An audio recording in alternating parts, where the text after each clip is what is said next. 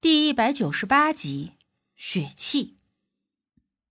是谁打来的？我见无忌神情有异，有些担心的问。曹凤玲。无忌说完，转身出去接电话。大姑并不是很清楚我们在城里发生的事，就问我曹凤玲是谁，为啥无忌会是那番表情？我便跟大姑简单的说了一下我们认识曹凤玲的经过。还有期间发生的事情，大姑讶然。你们在城里还发生了这么多我不知道的事儿，你也胆子够大的。一旦遇到了点危险，可怎么办？女孩子家的，怎么一点都不知道保护自己？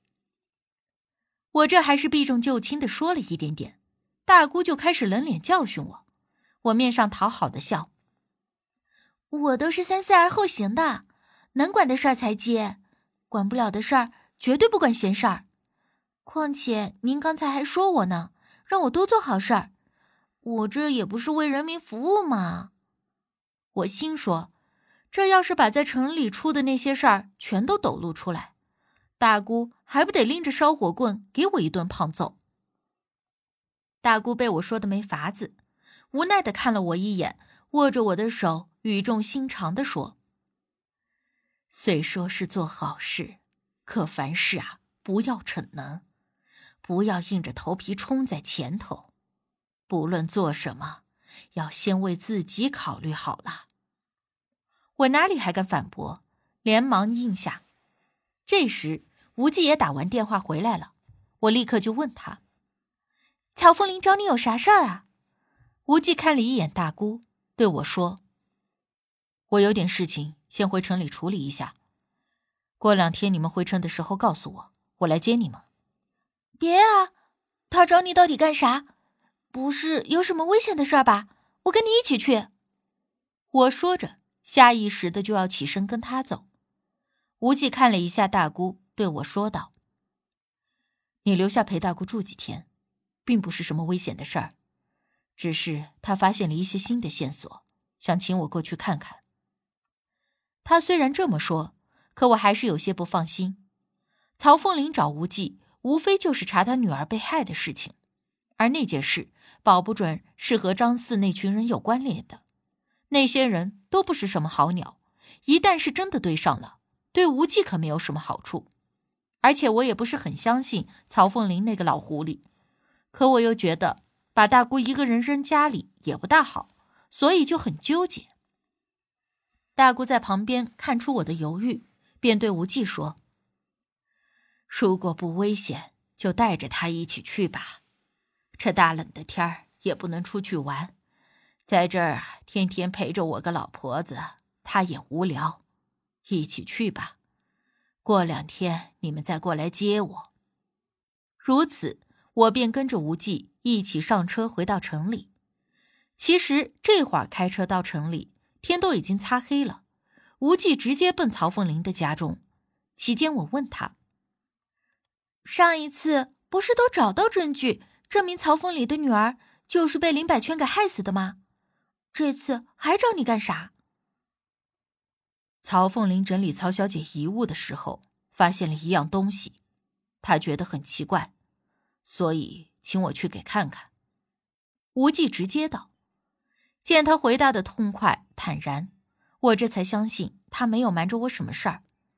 来到了曹凤林的家中，他还是老样子，拄着手杖，背脊挺得笔直，皱着眉头，不怒自威的样子。感谢你们能亲自过来。我们落座后，曹凤林第一句话就是道谢，甭管他这话是客套还是发自真心。倒是也让人听着还算舒服，无忌也不跟他绕弯子，直接问：“您发现的东西，可否现在拿出来看一看？”曹凤玲立刻给一旁的管家使了个眼色，管家出了书房，过了没一会儿，就端着一个盒子回来。那盒子看着就跟一本三十二开的书差不多大，直接放在了我们面前的茶几上。就是这个东西，我发现的时候就觉得有些奇怪，因为我女儿并没有收藏这种东西的喜好，而且这东西看起来……哎，二位一看就明白了。”曹凤林看着那个盒子，对我们说道：“我寻思着，盒子里装的八成是什么珍奇的东西，就算不是古董异宝，应该也是难得一见。”而无忌也没有犹豫，直接拉过盒子，打开了盖子，示意我也看到了那里的东西。这一看，还当真是让我惊讶，只不过不是看到珍奇异宝的惊讶，而是失望的惊讶。盒子里并不是我之前所猜想的任何东西，而是一张纸。那纸是合着放在盒子里的，从背后看得出来，上面用红色的墨水写着很多字，只不过。看不清楚写的什么，无忌从盒中把纸拿了出来，打开来，我们这才看清上面的文字。而这时，我和无忌都着实意料之外了。啊，这不是？我指着那纸上的字，这下子还真是一惊。曹凤林见状，立刻问道：“你们认识这上面的文字？我对比了很多国家的文字，甚至……”请教了很多的历史考古语言学家，但都没有人认识这种字。你们认识？无忌没有立刻回答，而是蹙眉看着纸上的文字，从头一直看到了尾，这才抬手看向了曹凤林，回答了刚才的问题。这是晴文，而且这是一份契约。晴文，契约。曹凤林立刻紧张起来，身子微微前倾，抓着手杖的手指骨泛白。无忌将那张纸放在了茶几上，颔首：“是用晴文书写的一份血契。”血契？曹凤林不解的反问。无忌顿了顿，似在斟酌该怎么解释。稍许，他开口向曹凤林慢慢的解释。晴文是一种近乎失传的文字，也并不是写给活人看的，而是写给死人和冥府的人看的文字。这份血契上写明，此人死后不会计较生前恩怨，死后愿供一切差遣，也就是生时无怨，死后无悔的血契。